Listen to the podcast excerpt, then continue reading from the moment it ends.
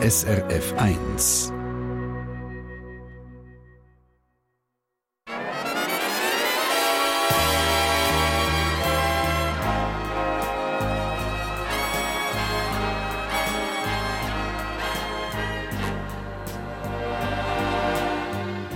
Persönlich.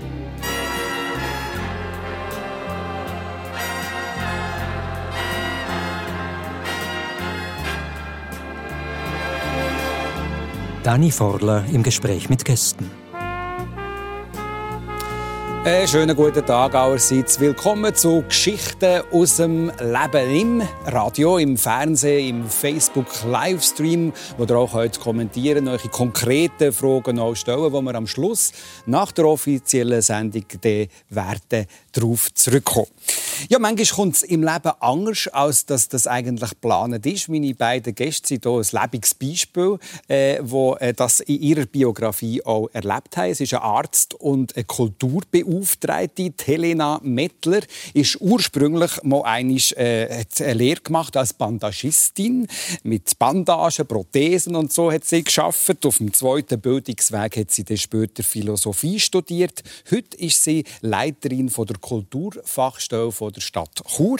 Sie ist gerade 40 geworden, lebt durch die Woche durch Chur und mit ihrem Mann im Tessin. Einen schönen guten Morgen, Helena Mettler. Guten Morgen. Äh, wenn wir zurückschauen in die letzte Woche, was hat euch da besonders beschäftigt? Ja, letzte Woche habe ich einen Haufen äh, politische Geschäfte betreut im Rahmen von meiner Stelle in Chur. Das ist natürlich immer sehr sehr aufregende Geschichte, wenn wir die Papiere, die wir lange erarbeitet in der Verwaltung, nachher präsentieren Das tönt aber nach viel Administration. Da müssen wir dann noch ein bisschen mehr äh, wissen. Äh, Frage an emeritierte Professor für orthopädische Chirurgie, Christian Gerber. Was hat euch vor allem beschäftigt diese Woche? Ja, wir versuchen, so einen Preis zu schaffen für ganz außergewöhnliche Leistungen weltweit zu anerkennen, im Namen eines früheren, leider verstorbenen Mitarbeiter von mir. Und dort äh, habe ich die Information bekommen, dass ich eine wesentliche finanzielle Unterstützung bekomme, für diesen Preis können so auszurichten, dass er wirklich interessant ist. Also, Gute Woche. Ja, gute Woche, bravo, muss man sagen. Wenn äh, alles nach Plan gelaufen wäre, dann wäre eigentlich aus dem jungen Christian damals Fußballprofi geworden. Er war immerhin mal einmal äh, Captain von der Junioren-Nazi. Durch einen schweren Unfall ist dann aber alles anders gekommen. Er ist Arzt geworden und hat sich eben als Professor für orthopädische Chirurgie einen Namen gemacht. 22 Jahre lang hat der Vater von drei Kindern die Universitätsklinik Balgeri Jurist geleitet. Er ist 68 und immer noch mit Lieb und Seele Arzt. Also herzlich willkommen, Christian Gerber. Jetzt haben wir gehört, was Helena Mettler äh, so macht, respektive was sie ist eben als Leiterin von dieser Kulturfachstelle. Was stellt ihr euch vor, was sie wirklich macht? Schwierige Frage. Das ist die schwierigste, verspreche es, von der ganzen Sendung. Gut. Und wenn ich beantworten kann, geht es weiter. ja, also ich stelle mir vor, dass sie der, gerade jetzt in der extrem schwierigen Zeit für sogenannte Kulturschaffende sehr viel Unterstützung muss leisten muss. Vielleicht auch ein Konzept ausarbeiten, wie diese Leute können weiter tätig sein ihren Einfluss nehmen, aber auch leben davon. Und dass sie wahrscheinlich ziemlich viele unangenehme administrative Aufgaben hat, für Leute zu überzeugen, die das Gefühl haben, das, was sie machen, ist nicht so wichtig. Jetzt wird mal so eine Sendung gegeben, Berufe, Berufe raten, oder? Das ist ja so ein bisschen jetzt das, was er gemacht hat. Hat er richtig Tipp? Sehr gut. Also, Habt ihr, noch vorbereitet? Nein, ich, ich, sehe, ich sehe Frau Mettler das erste Mal. Ich freue mich darüber, aber ich sehe sie das erste Mal. was gibt es zu ergänzen, wenn ich euch jetzt frage, was macht ihr als Leiterin von dieser Kulturfachstelle? Ja, also ganz äh, richtig, wie das schon gesagt worden ist, es geht natürlich um Kulturförderung. Äh, die Stadt Chur stellt Geld zur Verfügung, um Kulturschaffende und kulturelle Institutionen zu unterstützen. Und es geht natürlich dann zu einem grossen Teil in meiner Arbeit darum, auch die Kulturprojekte, die um Unterstützung ersuchen, zu prüfen und dann äh, zu bezuschussen. Aber eben, das ist schon eine sehr administrative ja. Angelegenheit. Also auch Kultur ist immer mehr administrativ. Ist das so? Ja, es gehört auch Administration dazu. Ähm, es ist nicht uninteressant natürlich, weil man hat mit sehr vielen interessanten Künstlerinnen und Künstlern zu tun. Und ich finde es auch sehr schön, eine Chance zu haben, die Leute zu unterstützen im Umgang mit den Behörden. Weil da gibt es vielleicht auch gewisse Schwellenängste. Es ist nicht ganz einfach für jede Person mit, mit eben so einer staatlichen Institution auch in Kontakt zu treten. Und es freut mich sehr, dass wir da also seid ihr auch ein bisschen Psychologin manchmal? Ja, jetzt mit Corona natürlich Denken schon. So, äh, ja. Das ist das Thema im Moment. Ich denke nicht nur in der Kultur, auch äh, sonst in der Wirtschaft, aber in der Kultur speziell halt, weil diese Branche, denke ich, als eine der ersten betroffen war und wahrscheinlich auch noch länger betroffen sein wird. Christian Gerber, was seid ihr für ein Kulturmensch? Das kommt auf die Definition von Kultur an. Oder? Vielleicht bin ich Kulturbanause. Äh, vielleicht ist es auch so, dass wenn man Betriebskultur als Kultur anschaut, dann habe ich mein Leben lang nichts anderes gemacht als Kultur geschaffen oder versucht zu schaffen. Also Wert geschaffen für ein Unternehmen? Ja, eigentlich ein Wertsystem, würde ich sagen. Oder ein Wertsystem geschaffen, wo sich wo nachher Kulturbasis bildet und was nachher nicht immer ganz einfach ist, das auch durchgesetzt. Also, und sonst interessiert ihr euch auch für Weinkultur. Was ja, heißt das? Ja, interessiere mich schon für Wein. Das hat eine spezielle Geschichte. Die chirurgische Person, die das, was er macht, vollständig unter Kontrolle hat. Es blutet genau so viel oder so. Und er fängt an mit der Operation, man macht zu. Oder? Und man hat alles unter Kontrolle. In dem Moment, wo man etwas nicht unter Kontrolle hat, ist, ist ganz gut, schlimm. Oder? Ja. Und ich habe mal einen Weinbauer erlebt, der ein riesiges Weingut hatte, das wir besucht haben, kurz vor der Ernte in Bordeaux. Und da ist ein Fenster gestanden und hat es angefangen hageln. Und in fünf Minuten war einfach sein Jahreswerk kaputt. Gewesen. Und ich habe nachher mit dem geredet und das hat mich unendlich fasziniert, dass es Leute gibt, die einen völlig anderen Lebensentwurf haben. Die werden mit dem fertig, dass sie ein Jahr lang arbeiten und in fünf Minuten wird alles zerstört. Und die werden mit dem fertig und fangen wieder an. Das ist ein ganz, ganz anderer, braucht ganz anderen Charakter, unerhörte Stärke, Qualitäten. Und das hat mich fasziniert. Es ist bis dahin gegangen, dass eigentlich ein Zürcher Weinbauer einer meiner engeren Freunde geworden ist und dass sich das recht schön ergänzt. Also es geht euch nicht nur um den Genuss vom Wein, sondern eben Nein. auch um die ganze Philosophie, um effektiv Weinkultur. Und ihr habt am Anfang gesagt, aufgrund von meiner Frage, ja, was heißt schon Kultur? Gehen wir doch mit weiter an die, äh, Frau Mettler. Was ist denn Kultur? Ja, da würde ich mir jetzt nicht an eine Definition wagen. Ähm, das ist wie bei jedem äh, Begriff. Was gehört rein, was gehört, was gehört raus? Ich persönlich habe sehr einen weiten Kulturbegriff. Also, ich tue mich immer ein bisschen wehren gegen das Hochkultur und äh, nur wer so und so lange Ausbildung hat, kann Kultur machen. Ähm, genau, Önologie ist auch natürlich Kultur, auch Essen kann Kultur sein. Also da gehört ganz viel dazu. Am Schluss ist es ja schon eine, eine Abgrenzung, die man, man von Fall zu Fall muss treffen muss. Eben von Fall zu Fall, sagen dir, äh, weil dir ja auch die Gelder, die dir zur Verfügung habt, müsst entsprechend in Projekte investieren, gewisse Sachen gutheißen, gewisse Sachen absagen. Nach was für Kriterien geht ihr denn vor? Ist das ja. viel Bauchentscheid? Oder? Ah, nein, nein, nein. Das wäre ja schlimm. Dann könnte ich Sachen, die mir persönlich gefallen, mehr bezuschussen. Ja, Sachen, die ich vielleicht nicht ganz so wichtig finde. Nein, es gibt natürlich Kriterien, Kriterienkatalog. Wir arbeiten mit Steuergeldern. Also mit dem Geld muss man sehr sorgfältig umgehen. Ähm, wichtige Kriterien sind natürlich Professionalität, aber es kann auch sein, dass ein Projekt ein, ein grosses öffentliches Interesse hat, dass das stattfinden kann das sind Erwägungen, die aber, wie gesagt, schon auf Kriterien äh, fußen.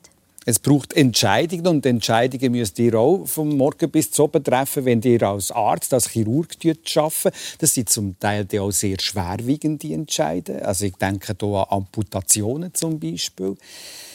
Was passiert da mit euch, wenn ihr so etwas müsst entscheiden müsst? Ja, also das ist richtig, oder? Das sind natürlich relativ schwierige Entscheidungen. Das können, sie können folgeschwerer sein oder weniger folgeschwer sein für einen Patienten. Aber eigentlich ist äh, die Hauptsache zwischen die Hauptdifferenz zwischen Patient und mir ist eigentlich die, dass ich sehr viel mehr Kenntnis habe für die bestimmte Fragestellung, die ihn betrifft und entscheide tue ich nachher eigentlich, was ich würde machen, wenn ich der Patient wäre, mit all diesen Kenntnissen. Also die müsst eigentlich immer in die Rolle von dem Patienten, der Patientin schlüpfen, die Empathie haben auch. Ja, das kann ich besser als Roboter. Ja. Und dann äh, gibt es ja aber auch den unglaublichen Erwartungsdruck an euch von der Seite der Patienten, die ja wetten, dass das gut kommt. Wie geht ihr mit dem um? Dass es ja eigentlich immer gut kommen aus der Sicht der Patienten. Ja, das ist richtig, oder? Es gibt so eine gewisse Haltung wie Recht auf Gesundheit. Ja. Das ist ein bisschen unrealistisch. Aber die Patienten können von mir nur erwarten, dass ich das Allerbeste mache, was ich kann. Oder? Und sie können von mir erwarten, dass ich noch andere Leute frage, die vielleicht noch ein bisschen mehr wissen. Oder dass ich jede in meiner Umgebung beiziehe, für ein Problem korrekt äh, oder so gut wirkend möglich äh, zu analysieren. Die Fehler werden häufig vor den Operationen gemacht, nicht während den Operationen.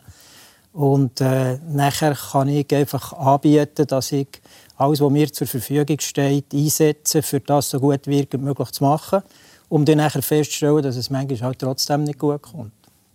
Und für das habt ihr ein Leben lang wahnsinnig viel Zeit auch investiert, Christian Gerber. Ich weiss von euch, dass ihr äh, einen grossen Teil von eurem Leben über 70 Stunden in der Woche geschafft habt, als Professor äh, in den verschiedensten Bereichen tätig seid. Äh, ich frage mich einfach, wie geht das? Ich bin manchmal schon Mittag müde. Was ist das für ein Antrieb, dass man das kann? Ja, wahrscheinlich ist, äh, meistens ist ja alles irgendwo ein bisschen genetisch. Da ist es äh, Jugenderfahrungen, oder, die einem dazu bringen, dass man halt das Gefühl hat, dass sie erstens wichtig, zweitens interessant, was man macht.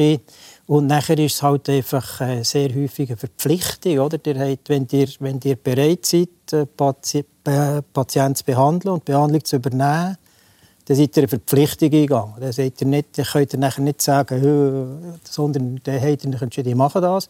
Und dann macht ihr es. Und dann ist, äh, das ist ein Problem von unserem Beruf, oder? Dass, äh, dass er halt chronophag ist. Er braucht Zeit und er braucht unendlich viel Zeit zum Teil. Und er braucht auch gewisse Frustrationstoleranz. Aber äh, ich denke, was einem antreibt, ist eigentlich die Vorstellung, man könnte das selber haben. Oder es wäre jemand aus der eigenen Familie. Und was ihm nachher antreibt, dazu Akademiker zu werden, ist, dass man das, was man nicht kann, nicht in fünf Jahren immer noch nicht weg können. Oder? In fünf Jahren wird man das können. Wenn ich das einfach höre, so über 70 Stunden arbeiten am Stück äh, quasi in, einer Woche, äh, dann frage ich mich, ist das nicht auch ein bisschen gefährlich, dass man, dass man sich nicht immer konzentrieren kann? Oder hat die da gar kein Problem? Also bei 70 Stunden noch nicht, oder in dem Alter. Wenn es regelmäßig über 80, 85 gegangen ist, hat es das auch schon gegeben. Aber äh, das ist viel auch Gewohnheit. Mhm. Das ist sehr viel Gewohnheit. Und ich muss vielleicht hier wegen der Arbeitslast, die heute immer wieder diskutiert wird, äh, doch schon etwas sagen. Oder? Also, ich habe ja das Privileg, gehabt, Leute aus der Kultur, oder? aus der Industrie, aus dem Sport, äh, also echte ich würde sagen, weltweite Leistungsträger dürfen zu behandeln und so. Das absolut Einzige, was die gemeinsam haben, sind alles Schwerarbeiter. Mhm. Ich habe nicht eine einzige Person gesehen, die wirklich erfolgreich also die redet jetzt von ganz erfolgreichen Persönlichkeiten im Beruf. Ja, und zwar nicht reiche, ja. sondern erfolgreiche. Erfolgreich, ja. erfolgreich. Ja. Die sind alles Schwerarbeiter. Es geht einfach nicht anders, scheinbar. Die sind ja eigentlich auch ein eine Schwerarbeiterin, eben in den verschiedensten Bereichen. Also die äh, äh, hobbymäßig extrem viel, zum Beispiel handwerkliche Sachen machen, wie da das Gilet, das mhm. ihr selber genäht habt. Was ist denn da äh, der Antrieb bei euch, dass ihr äh, Ausgleich braucht zu der Denkarbeit? Absolut, ja. Für mich ist es äh, der absolute Ausgleich zum, äh, zu der Arbeit, wo natürlich heute vorwiegend Computerarbeit ist. Eben Administration haben wir erwähnt. Dann bin ich auch an der Universität noch, immer noch immatrikuliert als Doktorandin, also auch wieder äh, eine geistige Betätigung. Und dann merke ich, wenn ich länger nichts mit der Hand mache, dann werde ich komisch. Mhm. Also ich muss wirklich Und dann braucht ihr einen Plan? Ja, also das Planen ist ein ganz wichtiger Teil. Ähm, am Ganzen. Also wenn ich weiss, ich will eine Kommode bauen oder so, ist also einer der schönen Teile ist zu planen, wo kommt dann welches Gelenk her, wo, kommt dann, wo muss ich was schneiden. Ähm, das ist so der erste Teil vom Reiz und nachher das Umsetzen. Für mich hat das fast ein eine, äh, eine philosophische Komponente, nämlich zu spüren, wie man auf die Welt einwirkt dass man etwas macht und man hat unmittelbar von der sachlichen, von der Objekt eine Resonanz. Also man war in dem Moment da mhm. und man hat etwas bewirkt in der Welt. Und das ist, finde ich, schwieriger, das Gefühl zu entwickeln, wenn man geistig schafft. Und nachher, wenn die, die, die Kommode gebaut hat, ist es natürlich auch die Beziehung zu diesem Möbelstück, oder? Absolut. Mhm. Also... Ihr habt auch einen Corona-Teppich gehökelt, ja. hat mir gesagt. Ja, und ich kann eigentlich gar nicht hökeln. Das ist Aber dir hat es äh, beigebracht, oder? Ja, also heute ist ja das Internet sei Dank, ist das möglich, dass man sich das von jemandem kann über Video äh, zeigen und dann mithökeln. Und das ist überhaupt ganz speziell weil das Video, das ich geschaut habe, um den Teppich zu machen, die, die Dame, die das fachkundig vorgezeigt hat, die hat Russisch geredet. Also das ist ein Video Redet aus Russland. Russisch? Nein, ich habe kein Wort Russisch. Also, jetzt, also die brauchen einfach den schwierigen Weg? Das würde ich gar nicht so sagen, aber es ist halt das verfügbar gewesen. und dann habe ich gefunden, ja, das Wichtige ist das Vorzeigen, oder? Aha. Aber wenn jetzt jemand auf Russisch Luftmasche sagt, dann verstehe ich es. Okay, gut. Und wie ist denn das? Seid ihr so zielorientiert? Also ihr schaut jetzt äh, das Video, schauen, ihr schaut mal einmal hökeln und nachher muss das vorangehen, bis das Werk vollbracht ist? Ja, das ist eine meiner Schwächen. Das ist nicht so das Thema. Ich tue ganz gerne anfangen, Sachen anfangen, bin extrem enthusiastisch, aber nachher so das Durchziehen ist schwierig. Ist der Teppich jetzt fertig geworden er fertig. oder nicht? Er ist okay. fertig, aber er ist zwischen ihnen einen Moment. Oh, das darf ich, oder? Ja, ja. ja, ja. So ein paar Sachen mal an Takt legen liegt ja drin. In der Sendung persönlich heute äh, Helena Mettler, Leiterin von der Kulturfachstelle Chur und der Christian Gerber, Professor für orthopädische Chirurgie. Ihr habt vorher äh, Leute angesprochen, die äh, die auch schon äh, getroffen im Verlauf eurer Karriere, ehemalige Patientinnen und Patienten. Ich glaube, da kommt natürlich auch viel Dankbarkeit. Es gibt sogar eine Geschichte, wo ein Patient von euch äh, etwas tätowiert hat von euch? Ja, äh, es ist schon so, dass natürlich die, was vielleicht auch andere Ärzte nicht so spüren, oder? es ist so, dass bis ein Mensch euch erlaubt, die ihn hineinzuschneiden, braucht es relativ viel, eigentlich. Oder? Es braucht relativ viel Vertrauen und es schafft, glaube ich, schon eine engere Verbindung, als wenn ihr ihm Aspirin gibt. Das ist wahrscheinlich nicht zum Gehen, das ist so. Und es ist natürlich schon so, dass ich habe obere Extremität machen. Das ist etwas, was halt sehr häufig Leute betrifft, die vielleicht nicht die Reichsten sind, sondern die Handwerker sind, die ihre Arme brauchen zum Arbeiten. Und die Geschichte, die ihr darauf anspielt, ist ein Patient, der über viele Jahre seine Arme nicht mehr können lüpfen, nicht mehr können arbeiten, seine Familie nicht mehr können ernähren. Er war ein Ausländer und den konnte ich dann behandeln und der hat nach äh, etwa einem Jahr hat er wieder voll geschafft in einem handwerklichen Beruf und hat mir dann, als er zurück ist, äh, nach Portugal eine Fotografie geschickt, also ein Dia geschickt, mit ihm von hinten, mit beiden blutigen Armen von hinten und auf dem rechten Arm hat er äh, Gerber tätowiert und er hat gesagt, das ist mein Arm. Da habe ich gefunden, für das würde ich vielleicht noch 5, 6 Jahre, 70, Jahre, 70 Stunden arbeiten. Ja was für eine grosse Geste. Oder? Eben ja. die Dankbarkeit, die ihr hier ja, halt auch als Arzt. Die sind ja Arzt auf der einen Seite, hat aber 22 Jahre die Klinik Balgerist geleitet. Äh, jetzt in der Selbstanalyse, ich weiß, es ist schwierig, aber wenn Sie so zurückschauen, was seid ihr so für ein Chef gewesen? Was sind so eure Führungsideen gewesen? Ja, also ich glaube, ich habe gegen aussen als streng gelten, vielleicht sogar sehr streng. Ich habe dem nicht gelitten, eigentlich, muss ich sagen. Äh, aber ich hoffe, ich habe immer als fair gelten. Und was ich sicher hatte, ist, ich einen klaren Kompass. Ich habe gewusst, für was dass unsere Institution eigentlich entstanden ist, für was dass sie da ist und dass einfach wir eigentlich nur eine echte Priorität haben, das sind Patienten. Und das ist nachher eigentlich das, was ich vorhin gesagt habe, das ist Kultur, oder? dass man anfangen verstehen. Also die Führungsprinzipien sind Patienten einfach an erster Stelle so? ja, Patienten sind unter allen Schon. Umständen an erster Stelle das Patientenwohl. Und das hat echt darauf beruht, dass ich felsenfest noch heute davon überzeugt bin, dass wenn man das Richtige macht für Patienten, dann macht man das Richtige für die Institution und für sich selber und für alle anderen. Und man muss sich nicht allzu fest überlegen, was bringt es äh, im Spital, was bringt es dem, wenn man das Richtige macht für Patienten, dann wird das das Richtige sein für das System, denn das System ist gemacht für Patienten. Mhm. Die haben 22 Jahre diesen Posten äh, gemacht, äh, haben den gelebt. Mit 65 hat er das Büro geräumt. Den Parkplatz hat er auch gewechselt, hat er auch nicht mehr gleich. Äh, wie hat er diesen Prozess erlebt? Loslassen? Äh, gut, eigentlich, muss ich sagen. Ich, äh, ich äh, würde vielleicht sagen, meine, ja, meine zufriedenstellendste Erkenntnis ist, dass ich eigentlich nach diesen 22 Jahren im Reinen bin mit mir. Also ich habe einfach das so gut gemacht, wie ich irgendwie konnte. Und habe jetzt, können, habe jetzt äh, etwas können übergeben, das ich wahrscheinlich besser übergeben habe, als ich es übernommen habe.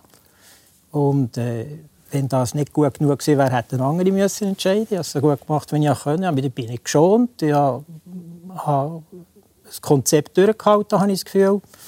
Und äh, bin jetzt... Äh, schaue jetzt sehr glücklich zu, wie die Institution äh, sich weiterentwickelt mhm. und äh, bin zufrieden damit. Helena Mettler, die sind ja in einer Leitungsfunktion. Wenn ihr jetzt ähm, Herr Gerber zugelassen habt, was ist noch so durch den Kopf gegangen? Wo gibt es vielleicht Parallelen?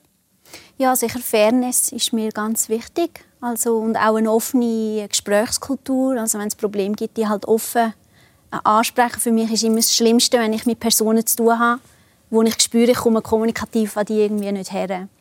Also es ist mir dann lieber, es schreit mir jemand an und findet, es geht gar nicht, als dass es so still wird. Dann, dann merke ich, das ist für mich eine schwierige also auch die Offenheit, oder, die muss ja, da sein. Ja. ja. Und dann natürlich finde ich es wichtig, dass man motiviert ist bei der Arbeit.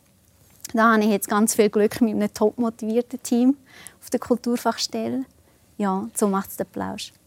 Gesprächskultur in der Sendung persönlich heisst auch immer ein bisschen ins Privatleben hineinzuschauen von diesen beiden Gästen. Und äh, ich weiß von euch, Helena Mettler, dass ihr seit rund 15 Jahren mit eurem Mann Thomas zusammen seid. Ihr habt ihn lernen können, damals, wo ihr noch in erster Ehe seid. Wie ist das gegangen? Ja, das ist äh, eine verrückte Geschichte. Ich habe ähm im Rahmen von einer kleinen Nebenbeschäftigung Rechnungen verschickt während dem Studium, also am Computer Rechnungen erfasst und nachher per E-Mail verschickt. Ähm, und ich habe das dann gemacht. Äh, mein Ex-Mann hatte so ein Seitenbusiness, wo er alte 6 mm oder 8 mm Filme heißen die glaube so Home-Videos digitalisiert hat. Das ist ja vor 15, 17 Jahren. Ja. Genau, ist das noch das Ding und ähm, ich habe ein Büro gemacht für, für die kleine Firma und habe eine Rechnung müssen verschicken an eine recht spezielle E-Mail-Adresse und habe mich vertippt in dieser E-Mail-Adresse und dann ist die Rechnung zum Thomas Mittler gegangen.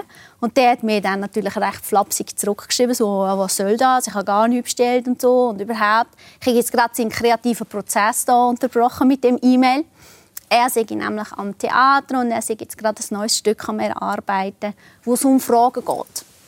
Und quasi das Mindeste, was ich jetzt machen kann, wäre ein paar von diesen Fragen beantworten, dass er das verwenden kann für sein Stück. Und dann ist ein Fragenkatalog gekommen. Und irgendwie 20, 25 Fragen in verschiedenen Sprachen. Dann habe ich gefunden, ja gut. Habe zurückgeschrieben und so hat sich so eine Beziehung über E-Mail irgendwie ergeben. Ich habe gefunden, das ist schon ein paar interessant habe auch meinem Ex-Mann erzählt. Der hat auch gefunden, ja, so jemand trifft man jetzt auch nicht jeden Tag. Ja. Laden wir doch den mal ein. Und ich habe, ich habe irgendwie schon gespürt, ja, es ist jetzt sehr eine interessante Geschichte. Ja. Aber es war eben so interessant, dass ich gedacht habe, der ist so geistreich, die Person ist so geistreich, wenn ich die das erste Mal sehe, wahrscheinlich gefällt sie mir dann überhaupt nicht. Oder? Und ja, der ist der, der gekommen, der hat den Genau, eingeladen. wir haben den eingeladen am Bahnhof zu Luzern. Fast alles, was, was für mich wichtig äh, im, oder was bisher in meinem Leben Weiche gestellt hat, ist am Bahnhof zu Luzern passiert. Also Bahnhof Luzern. Ähm, ich habe nicht gewusst, wie der Thomas aussieht, weil er ist jetzt nicht der, äh, der IT-affinste Mensch auf der Welt und er hat das irgendwie nicht gewusst, wie das geht, ein Foto zu schicken. Und wir haben dort auf ihn gewartet unter einem alten Bogen äh, vom Bahnhof und es kommt ein Mann auf uns zu und ich habe gedacht, oh, hoffentlich ist das nicht der Thomas Mettler, weil der ist unschön. also euer äh, Mann ist dann nebendran. Ja, ja. ja. ja.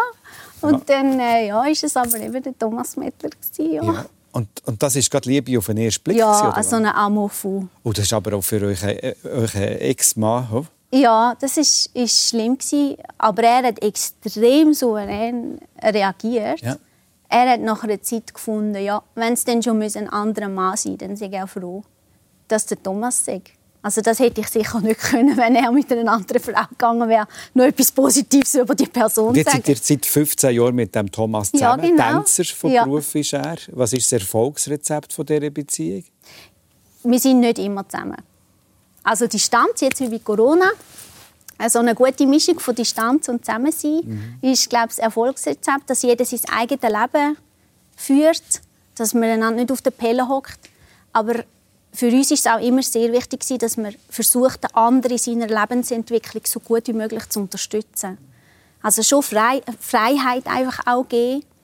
Und trotzdem, Distanz heisst ja nicht, man ist nicht nahe. Man kann trotzdem sehr nahe sein.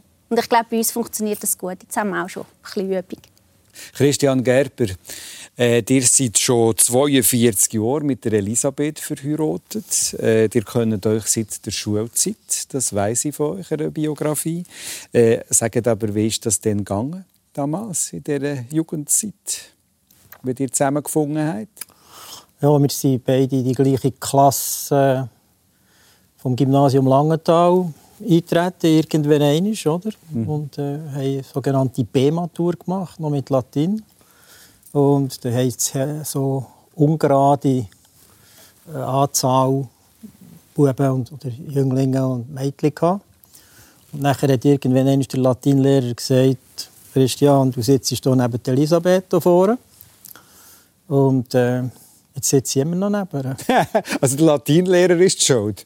ja, ich glaube nicht gerade, dass der Latinlehrer die Schuld ist, aber äh, äh, ist einfach so ein bisschen meine Erinnerung, wie das angefangen hat, dass ich hier neben das hübscheste Mädchen gesessen worden bin, das es hatte, wo dann noch sehr, sehr, sehr aufgestellt, witzig, gescheit war und eigentlich mehr nachher immer hat durch, durch das Latin durch geboxt. So, so weit gegangen, als der Latinlehrer jeweils mir etwas gefragt hat und ich habe es meistens nicht gewusst. Und dann hat er mich aber so ganz äh, mitleidvoll hat er mich angeschaut und gesagt, frag doch mal die Sekretärin nebenan. Ja. Nachher habe ich, habe ich meine zukünftige Frau gefragt, die hat es gewusst in der Regel, oder? Und äh, nachher habe ich das ganz stolz gesagt. Dann hat er mich angeschaut und gesagt, danke vielmals, Elisabeth. Aber also das Teamwork hat sich dort schon gezeigt, dass, die gut, dass das miteinander gut geht, oder? Ja, ja. glaube schon. Sie sind ja. dort zusammen gegangen. Ihr habt später dann nachher geheiratet, eine Familie gegründet. Äh, jetzt, wenn wir gehört haben, dass ihr so viel in eurem Leben geschafft habt, äh, fragt man sich vielleicht, wie seid ihr denn, was seid ihr für ein Vater gewesen? Habt ihr genug Zeit für Kinder? Wie ist das gegangen? Ich glaube, äh, meine Kinder hatten eine hervorragende Mutter. Das kann man schon sagen. Aber wenn ich jetzt euch noch frage, wie ihr seid als ja. Vater? Ja, das müssen wir King fragen. Ja, ja, klar. Also, ich war auf jeden Fall sicher nicht der, der, hat, äh, wo immer da war, außer das war wirklich wichtig. Ich habe gleich das Gefühl gehabt, und da bin ich sehr stolz darauf, dass eigentlich meine Kinder nicht das Gefühl hatten, gegen Zeit verplempert oder äh, missbraucht für andere Sachen, sondern ich glaube, die haben schon gespürt, dass ich voll hinter stehe und dass ich das... Es ist halt ein Konflikt da, oder, mit der Zeit, mit der Zeit, die ihnen zur Verfügung steht. Es gibt eine schöne Geschichte. Ich bin in Freiburg sehr, sehr spät heimgekommen. Und da hat meine Frau ein bisschen geschumpfen mit mir. Und, äh, und nachher hat mein Bub gesagt, Mama, Mensch, eigentlich, wenn der um 5 Uhr heimkäme, würde sich das Lava Bückhoff von ihm operieren. und das hat dann nachher so ein bisschen, mhm. so ein bisschen den Ton angegeben, oder, wo man gesagt hat, ja, also, wahrscheinlich macht er halt das, aber es wäre natürlich nie gegangen ohne äh, eine entsprechende Ehefrau, die, die, die nebenbei doktoriert hat in Pharmazie. Oder? Das war nicht einfach ja. jemand, der daheim war, sondern der einfach das übernommen hat und eigentlich ja, so zum grossen Teil meine berufliche Karriere ermöglicht hat. Und durch eure eine Tochter seid ihr auch zum Eishockey-Fan geworden? Ja, das stimmt. Oder? Wir haben eine Tochter, die leichte Behinderung hat und die ein bisschen Schwierigkeiten hatte, akzeptiert zu werden ringsherum. Und jetzt eine so eine Veranstaltung in Freiburg, wo, wo die, der AC Gotteron hat, hat sich hier den Leuten vorgestellt. Und mit einem gewissen Abstand sind alle Kinder und mit ihren Eltern ringsum am Anfang der Saison. Und äh, ich habe dann eben den Herrn Bückhoff schon recht gut kennengelernt. Äh, und am Schluss hat sich die, das Zentrum hat sich aufgelöst und dann ist der Herr Bückhoff ist einfach quer durch alle Leute durchgelaufen zu unserer Tochter. Oder? Und hat sie in die Arme genommen. Und äh, von dann an ist sie einfach die, äh, jemand gesehen. Oder? Mhm. Und es war klar, dass nachher die, die Bückhoff, Komodov-Geschichten so hat dafür gesorgt, dass sie sehr gerne ist, Eishockey schauen und wir auch mit ihr. Ja. Mhm. Mhm. Was ist das für eine Herausforderung gewesen, auch jetzt äh, eine Tochter zu haben mit dieser Beeinträchtigung? Ja, das ist wieder das Gleiche, oder? Das ist, äh, das ist wieder das Gleiche. Das ist äh, ich im Spital und die Frau mit dem Problem, oder? Mhm. So ein äh, aber äh, das ist schon eine Herausforderung, oder? Es ist schon so, dass das kann trennen oder dass das kann zusammenführen kann. Und manchmal beides, aber äh, es ist nicht möglich, dass der in der, in der Führung von so einer Person immer einig seid. Aber äh, ich glaube, dort ist klar, sehr klar, die Führungsrolle ist dort bei meiner, meiner Frau, die das äh, bis heute macht. Also so wie im Latin? ähm, Damals, oder? Ja, ja, ja, vielleicht, vielleicht schon einfach. Ich glaube, es ist einfach, wie ich, wie ich zu so ein bisschen Drittpatienten habe sehr eine enge Patient Beziehung gehabt, hat sie das sicher zu gerade dieser Tochter, aber überhaupt zu den Kindern. Helena Mittler, äh, ihr seid kinderlos, lebt äh, eben auf der einen Seite zu Chur, habe ich gesagt, dort Wochendüren und äh, sehr regelmäßig im Tessin mit eurem Mann Thomas zusammen, wo wir jetzt Geschichte gehört haben, hm. wie ihr den äh, lernen können, eine spezielle Geschichte. Ähm, das Wohnen ist für euch ein wichtiger äh, Moment, dass der Ruhe habt. Ruhe spielt in eurem Leben eine ganz zentrale Rolle. Wie muss man das verstehen? Ja, ähm, wir führen, mein Mann und ich, wir führen sehr verschiedene, aber sehr aktive Leben. Und ich habe einfach für mich das Gefühl, es ist mir wichtig, wenn ich heimkomme, dass ich dort eine Oase habe, wo auch ruhig ist, ähm, wo ich zu mir kommen wo meine Sachen deponiert sind.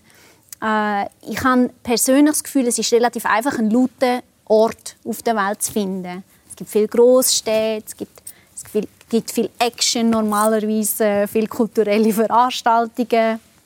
Ähm, und von de, äh, einen Ort zu finden, wo man dann wirklich für sich allein sein kann und auch wieder eben zur Ruhe kommen, finde ich sehr wichtig.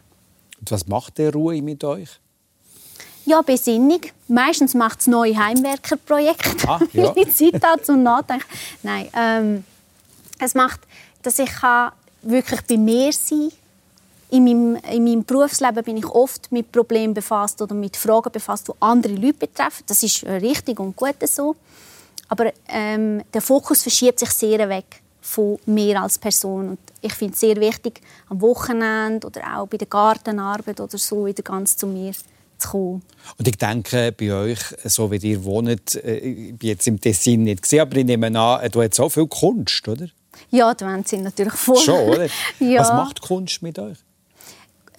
ich glaube ganz fest daran, dass es gewisse Fragen im Leben gibt, wo man nicht mit Logik oder auch mit Philosophie oder vielleicht sogar Religion beantworten, sondern wo es nur äh, eine Antwort aus der Kunst gibt. Und für, in, in dieser Beziehung ist eigentlich Kunst für mich fast wie eine Erkenntnisform. Also das haben Sie sicher auch schon gehabt. Herr Gerber, Sie haben gesagt, Sie sind auch sehr interessiert an Kunst. Man steht vielleicht vor einem Gemälde und plötzlich redet das zu einem. Oder man hört Musik und plötzlich erkennt man etwas.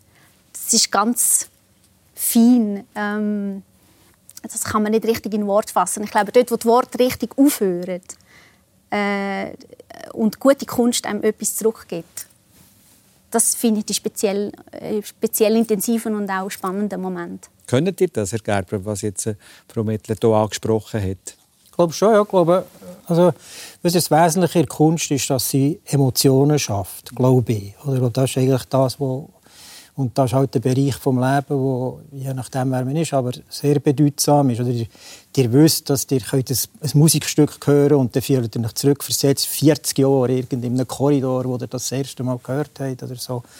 Oder äh, ihr seht, das, ihr, ihr hört das Musikstück und merkt, ihr merkt, wie, ihr, wie, wie, wie eure Laune sich verbessert. Oder? Oder ihr äh, schaut das Bild an und habt irgendwelche Erinnerungen an an irgendetwas, wo, wo, drauf hat. Und ich glaube, äh, das, das wesentliche Element oder, von, der, von der Kunst ist es, dass es sollte stark die emotionale Seite stimulieren und ich glaube, das macht es bei jedem ich glaube, das macht es bei jedem Menschen vielleicht bewusster, ein bisschen unbewusster, das ist gleich, aber letztlich schon. Und wenn es einem nicht berührt, hat es eigentlich keinen Anspruch mehr, Kunst zu sein. Was ganz emotional ist, das ist eine Sportart, die ihr ausgeführt habt, wo ihr ein junger Bub war. Das ist der Fußball. Ihr wollt eigentlich äh, Fußballprofi werden, als äh, Eingangssendung gesagt, mit 16 äh, Junioren, äh, Nazi-Chef sozusagen. Ähm, dann habt ihr einen schweren Unfall gehabt. Ganz kurz, was ist passiert? Ja, ich bin während der Juragewässerkorrektion von einem Boot in Neuenburger See gesprungen und in eine damals natürlich noch nicht markierte Untiefe gekommen und hat die Halswirbelsäule gebrochen. Und das hat zu einer ganz etwa 20-wöchigen Hospitalisation geführt, in Solothurn mit so einer Rückenlage und so einer Klammer festgemacht am Kopf und ist mir einfach da so etwa 16 Wochen auf dem Rücken gelegen und hat das Zimmer so gerade anschauen und äh, es erinnert mich ein an Mike Horn, oder? Er hat mal gesagt, er sei drei Jahre allein unterwegs gewesen. Er kenne sich selber. Und es äh, ist sicher schon so, dass die, wenn ihr so als 16-Jährige so 15, 16 Wochen einfach auf dem Rücken liegt und euch nicht könnt bewegen könnt, äh, lernt ihr euch selber relativ gut kennen. Das ist qualvoll? Äh, weiß nicht mehr. Aber äh, hm. äh, es ist auf jeden Fall nachhaltig, oder? Und äh, das ist nachher, äh, ist ihm nachher natürlich gleich auch klar geworden, wisst ihr, dass der, das einzige wirkliche Luxusgut, das er hat, ist Zeit. Also es gibt kein anderes Luxusgut als Zeit. Und wenn der nachher irgendwie so unterbrochen werden, angehalten werden, kommen ihr schon, fragen euch, jetzt hätte ich Querschnitt gelähmt sein aber von oben, oder? Nicht, mhm. nicht dabei, sondern an den Armen auch. Und dann fragt ihr euch nachher schon, was macht ihr mit dem Rest der Zeit? Weil das ist auch in einer Sekunde passiert.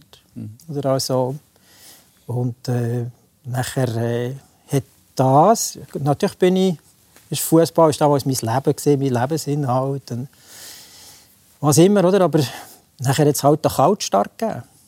Oder? Es war halt ausgeschaltet und mhm. neu.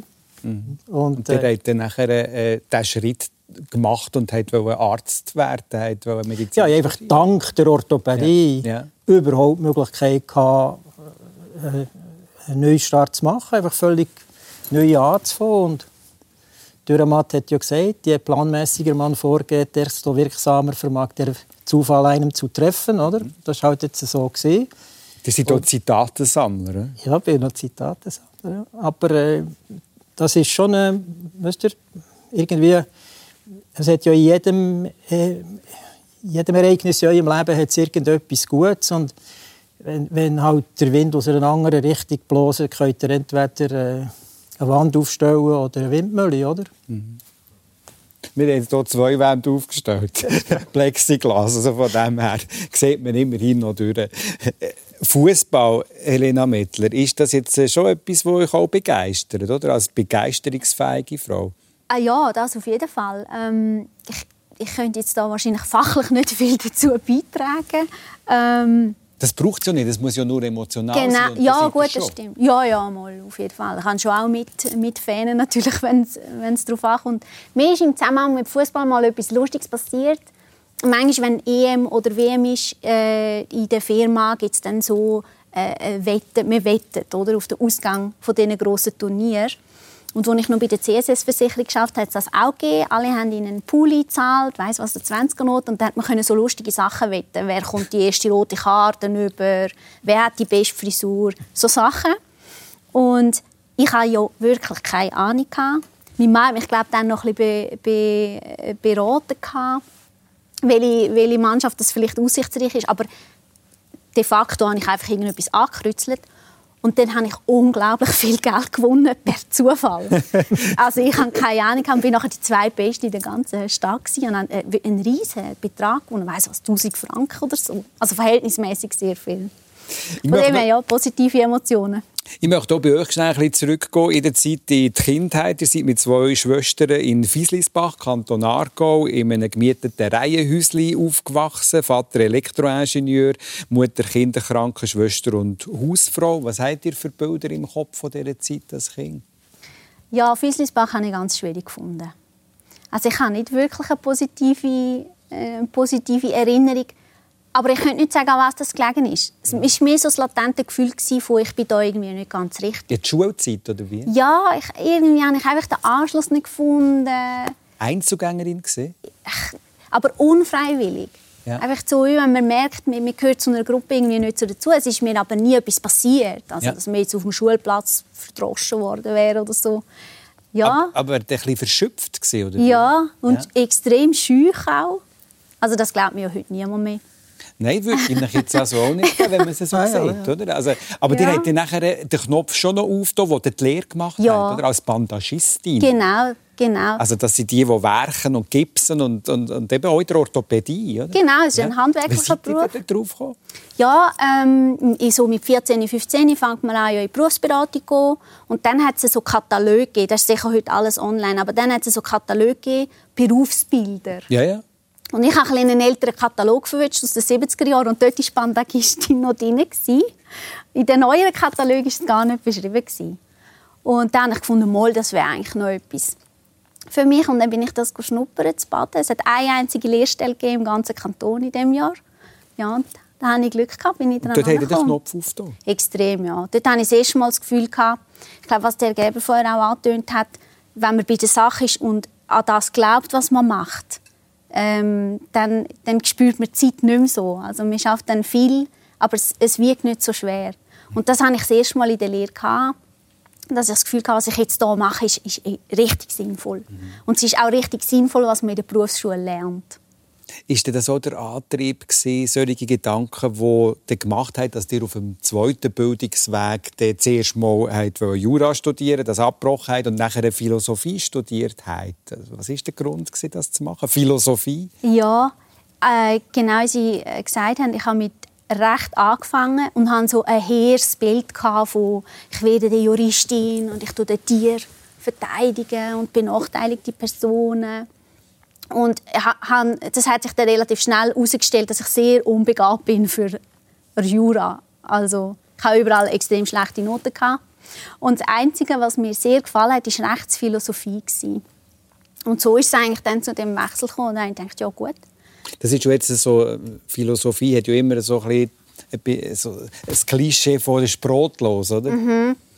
Ja, ich muss sagen, ich habe schon Respekt vor jungen Menschen, die als erst Ausbildung ein Philosophiestudium in Angriff nehmen. Ähm, aus ganz praktischen Gründen. Also ja, was, was kann man nachher machen? Viele gehen in die Verwaltung, dort bin ich jetzt auch, aber ähm, ja, es, ist, es gibt nicht einen Berufsbeschreib oder Stellen, die ausgeschrieben sind für Philosophen. Aber die grossen Fragen der Philosophie, wie, wie prägen die euren Alltag? Die prägen meinen Alltag, ähm, weil ich glaube, als, als Handlungsanweisung in unsicheren Situationen kann können einem philosophische Positionen sehr helfen. Vielleicht haben das andere Leute, die gläubig sind, auch. Ähm, natürlich habe ich so ein meine Lieblingsphilosophinnen und Philosophen, wo ich das Gefühl habe, äh, dort würde ich jetzt vielleicht mal zuerst mir überlegen, was die zu meinem spezifischen Problem sagen. Mhm. Ähm, ja, man hat immer, es gibt das Klischee, oder Philosophie ist nur theoretisch, aber das ist eben gar nicht das Thema. Äh, gerade jetzt zum Beispiel die Fragen, die um Corona entstehen, zum Beispiel haben Menschen, die geimpft sind, mehr Recht? Ist das in Ordnung? Oder sollten alle Menschen gleich behandelt werden? Das sind zutiefst philosophische Fragen. Philosophische Fragen sind ja in eurem Leben auch von großer Wichtigkeit. Sonst würdet ihr nicht schon ein Leben lang eigentlich Zitate sammeln, oder, Herr Gerber? Echt schon, ja. Oder? Es ist so, dass man, äh, wo, wo ich eben so lange gelegen bin, oder, habe ich angefangen, echt durch den Zufall habe ich so gefunden, ja, wenigstens Französisch müsste ich lernen, oder? Und habe nachher angefangen Camus lesen und äh, ich sehr rasch äh, so sind gewisse Sachen einfach, äh, sie, sie wie imprägniert sie bleiben. Oder? Camus hat geschrieben beispielsweise, wenn die Wahrheit darin besteht, äh, die Götter zu, äh, die Wahrheit darin besteht, die, wenn der Irrtum darin besteht, die Götter zu leugnen, besteht der Irrtum darin, die Menschen zu leugnen.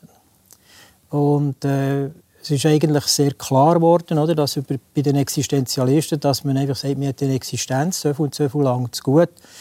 Und so aus ich habe einfach das Gefühl gehabt, ich will also nicht jemand von denen sein, wo, wo einverstanden ist damit, dass irgendjemand sein 16. Lebensjahr muss äh, im Spital verbringen muss. Das ist eigentlich unakzeptabel. Und äh, das war nachher wahrscheinlich auch mit dem Antrieb, gewesen, dass ich den Beruf gewählt habe, den ich gewählt habe und den Beruf auch so ausgeübt habe, wie ich ihn ausgeübt habe. Ich glaube, es ist eigentlich ich mag das denen von Herzen gönnen, aber es ist für viele Ärzte ein, ein Nachteil, wenn sie nie richtig krank waren. Mhm. Und da habt ihr jetzt also einen rechten Schuh davon rausbekommen, oder? Also ja, dort mit den vielen Wochen, wo ihr ja. müssen liegen und dieser schweren Operation, die ihr auch hattet und die ja auch knapp war, das haben wir ja schon mitbekommen, dass ihr hättet können gelähmt werden Ihr seid mit zwei älteren Brüdern zu Herzogenbuchsee aufgewachsen. Mutter Damenschneiderin gewesen, übrigens, Damenschneiderin gewesen, apropos selber gemachte Kleider. Der Vater ein Gemeindeschreiber und Gründer äh, von einer Firma für normierte Häuser, die äh, Haus- und Herd. Äh, wir haben vorher so die Bilder von der Helena Mettler gehört. Was habt ihr für Bilder an die Kindheit? Ja, ich äh, bin äh, ja, nicht um eine Kindheit. Ich war einfach ein ganz grosser Privilegierter. Oder? Ich bin in ein Elternhaus äh, hineingeboren, wo absolut vorbildliche Mutter und Vater hatte, nach meiner Meinung, die noch heute Vorbilder sind von mir. Ich hatte ein sehr gutes Verhältnis mit zwei Brüder. Ich bin nachher äh, bin sehr froh gewesen, dass ich in diesem Fußballclub bin. Der, ist grad, der Schulplatz war gerade neben unserem Haus. Gewesen.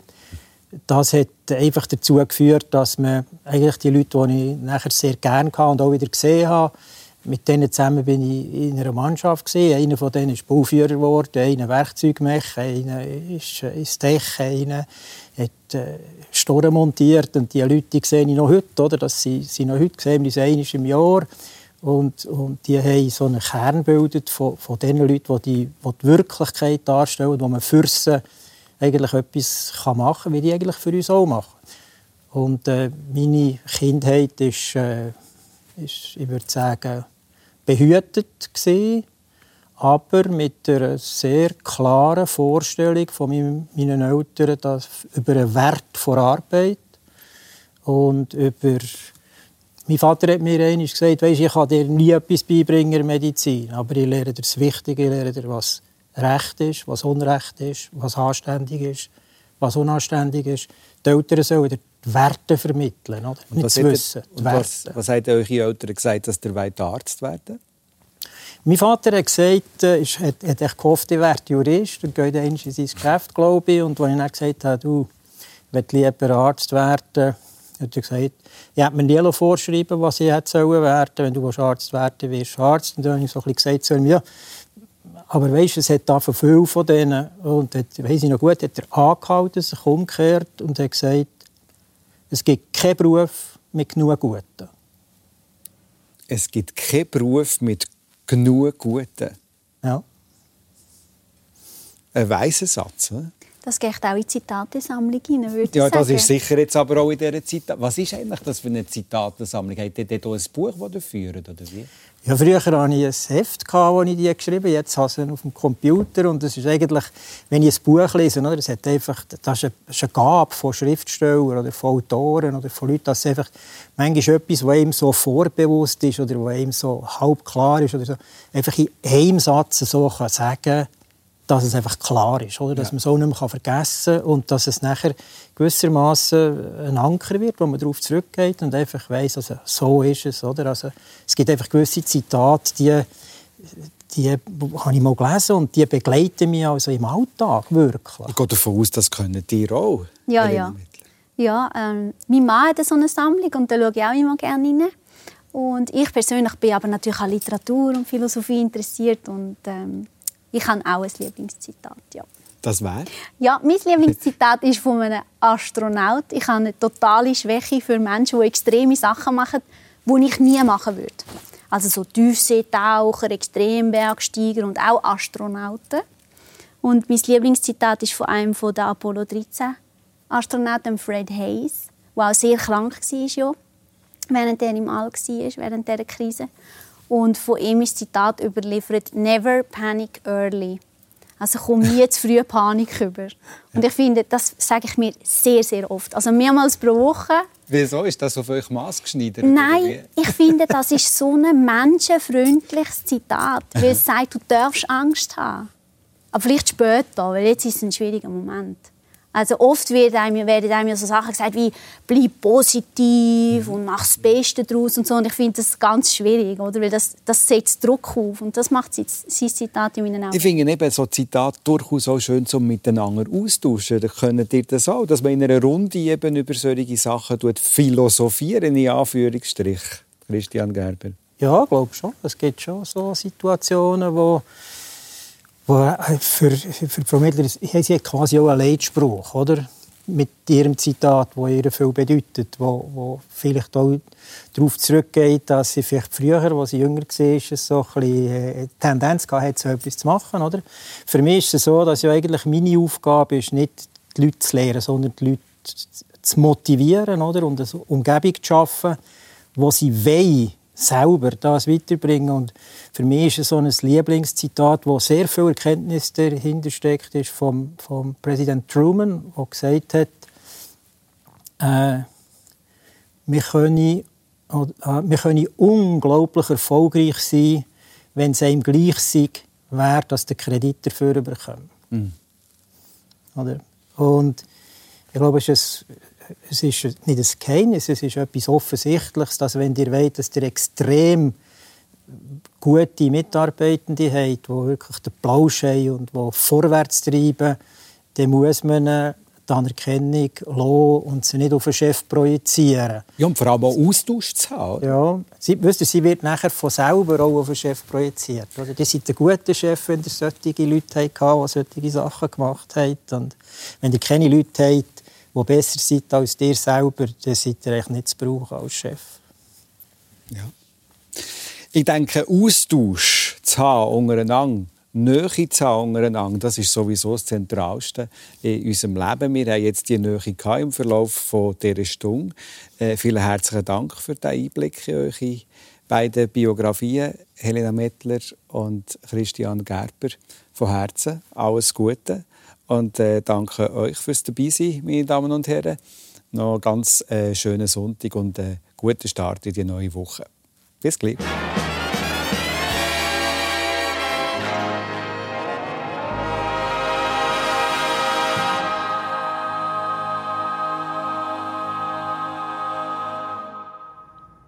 Das war die Sendung persönlich mit dem Dani Vorler und das Gast beim Dani Vorler war einerseits der Christian Gerber. Er ist emeritierter Professor für orthopädische Chirurgie und ehemaliger ärztlicher Leiter von der Universitätsklinik Balgrist in Zürich.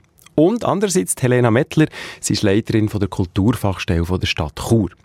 Die ganze Sendung ist aus dem Fernsehstudio in Zürich gekommen. Technik gemacht hat Adrian Fehr und Tamara Vogt. Und Fernsehstudio Zürich bedeutet, ja genau, dass man die Sendung natürlich auch im Fernsehen sehen kann. Zum Beispiel heute am Nachmittag um 5 ab 4 wieder Lust hat oder morgen Montag um 5 vor 11 im Fernsehen auf SRF 1. Heute in der Woche zu Gast bei der Sonja Hasler ist die Ilona Teta. Sie ist Winzerin und Biobäuerin aus dem Wallis. Sie war letztes Jahr bei der SRF Landfrauenküche dabei gewesen. Und der Ulrich Gitzendanner, ehemaliger SVP-Nationalrat und Transportunternehmer aus dem Aargau. Die Sendung kommt ebenfalls wieder aus dem Fernsehstudio in Zürich und die könnt ihr dann via Facebook Livestream auch live schauen.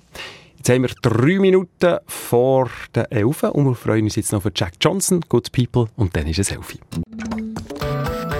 Eine Sendung von SRF1. Mehr Informationen und Podcasts auf srf1.ch.